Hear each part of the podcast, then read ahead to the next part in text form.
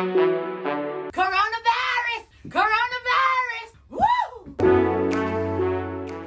Bem-vindos ao Visão Biomédica, o podcast oficial da engenharia biomédica. Aqui quem fala é o Atos. Eu acho que vocês conseguiram entender aí pelo começo do podcast. O tema de hoje vai ser o coronavírus. Eu sei que tá todo mundo um pouco meio cansado né, de falar sobre isso, porque é em todo canto. É, no, é na TV, é no jornal, é no Twitter, é no Instagram, é em conversa com a família, é em todo lugar. Mas aqui a gente vai ter um foco um pouquinho diferente. É, a gente vai falar mais sobre a tecnologia, tudo que os engenheiros biomédicos, engenheiros clínicos estão fazendo para amenizar a situação ou ajudar a situação de alguma forma. Só uma introdução rapidinha, se você, sei lá, mora em outro mundo e não, não sabe, mas o coronavírus é um vírus que foi descoberto dia 31 de dezembro de 2019 lá na China, agora já chegou no Brasil, inclusive é por isso que estamos todos isolados, espero que todos estejam isolados, né? Mas que agora em abril o primeiro caso brasileiro foi confirmado, que foi lá em janeiro. É, então vamos ter cuidado e vamos,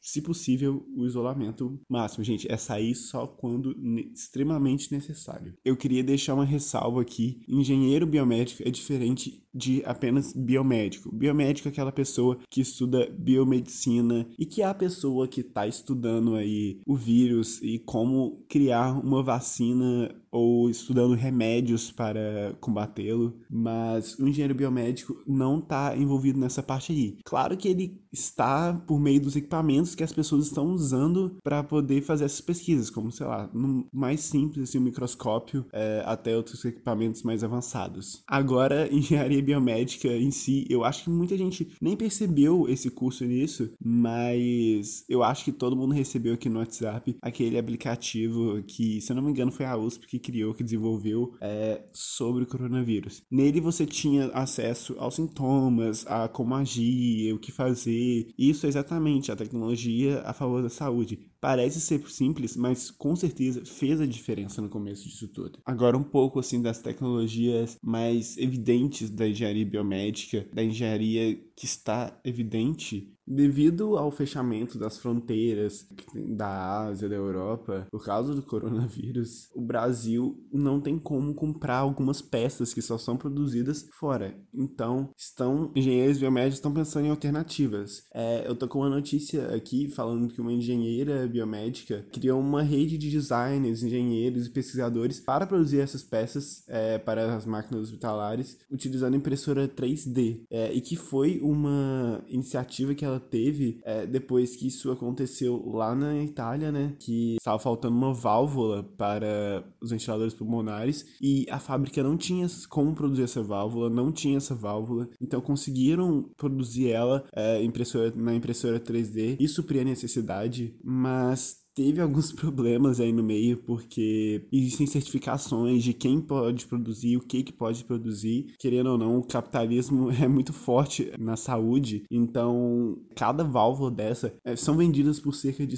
11 mil dólares, é, enquanto as réplicas 3D custaram apenas um dólar. Vamos ver o que, que vai acontecer, o que, que vai. Vamos ver o que, que vai prevalecer é, nesse caso aí. Depois eu conto para vocês um pouquinho, mas vamos seguir aí pro próximo. Eu acho que um aí que todo mundo deve estar tá ouvindo, todo mundo agora deve saber o que, que é, é o ventilador pulmonar. A ventilação artificial funciona como um suporte ventilatório para o paciente, podendo acontecer de forma temporária, parcial ou completa. Ou seja, você pode ser totalmente dependente dele, ou às vezes ele te dá uma ajudinha, sabe? Mas, estando um pouquinho na história, assim, o primeiro equipamento feito para ajudar a respiração é chamado de pulmão de aço. Ele exerce uma pressão que expande a caixa torácica, então, assim, força que entre o ar. Foi muito útil na época no tratamento de insuficiência respiratória grave, que é um dos sintomas é, da poliomielite, também conhecido como paralisia infantil. Uma curiosidade é que se você pesquisar pulmão de aço no, no Google, você vai ver como que era. É uma câmera que você ficava deitado lá dentro ficava só com a cabeça para fora, olhando para cima. Então o que que criaram? Colocaram um espelhinho em cima dessa, em cima do seu rosto para você poder poder conversar com as outras pessoas que estavam nessas câmeras, não se sentir tão sozinho. Existem diversos modelos desses ventiladores pulmonares, desde o mais básico até o mais tecnológico de todos, mas basicamente é controlado por um display e que o responsável pela operação configura dependendo da necessidade do paciente. A estimativa é que o Brasil vai precisar nas próximas semanas de mais ou menos 20 mil ventiladores pulmonares para atender as vítimas do coronavírus. Porém, a produção atual de ventiladores pelas empresas brasileiras é de no máximo 2 mil por mês. Então, mesmo que a produção se acelerasse, o Brasil não consegue atender a demanda esperada. Nenhum país é preparado para uma emergência como essa. Assim, os engenheiros clínicos estão tentando tornar todos os equipamentos operantes: é, respiradores, ventiladores, equipamentos de monitoração, bombas difusoras é, e por aí vai. Além disso, existem projetos open source, ou seja, que é aberto para qualquer um que queira ajudar nessa situação, de criar novos ventiladores pulmonares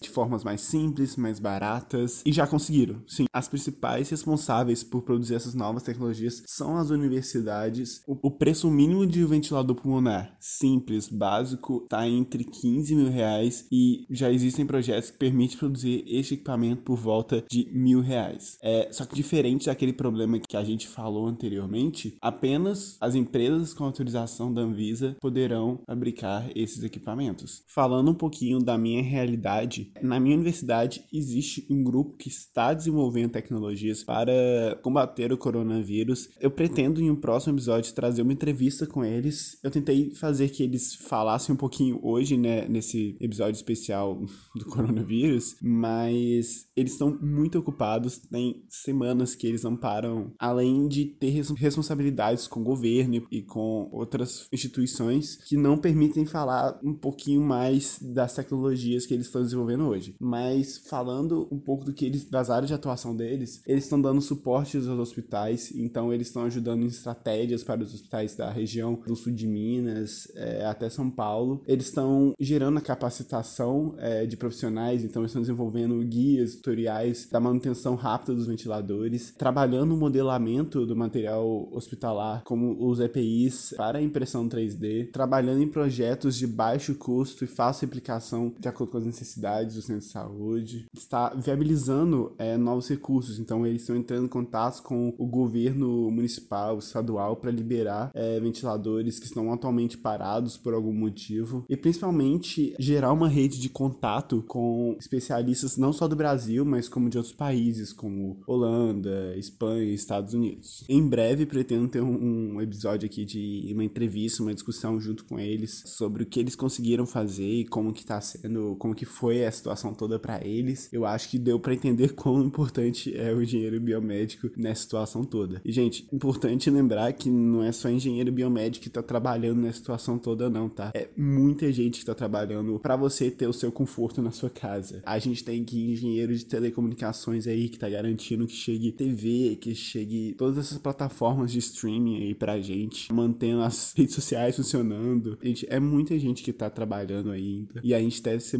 muito grato por eles, sabe? O isolamento seria muito pior se a gente não tivesse esse conforto, se a gente não tivesse a internet funcionando aí. Principalmente a internet, né, gente? É importante realmente valorizar aí todo mundo que tá indo aí. É, embora tenhamos que ficar em casa, mas quem não tá conseguindo aí tomar o máximo de cuidado possível, chegar em casa, tomar banho. Por episódio de hoje é isso. Então eu espero que vocês tenham gostado e até o próximo. Valeu!